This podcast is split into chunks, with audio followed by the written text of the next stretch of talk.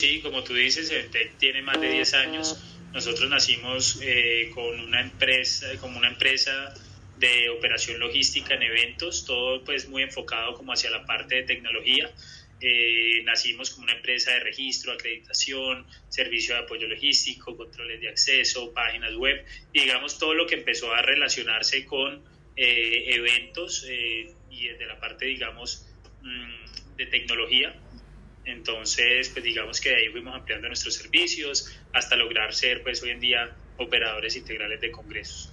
¿sí? Mm, con la pandemia, pues como sabes, pues el sector fue yo creo que de los sectores más golpeados, ¿sí? donde nos tocó parar antes de, de, que con todo esto comenzara.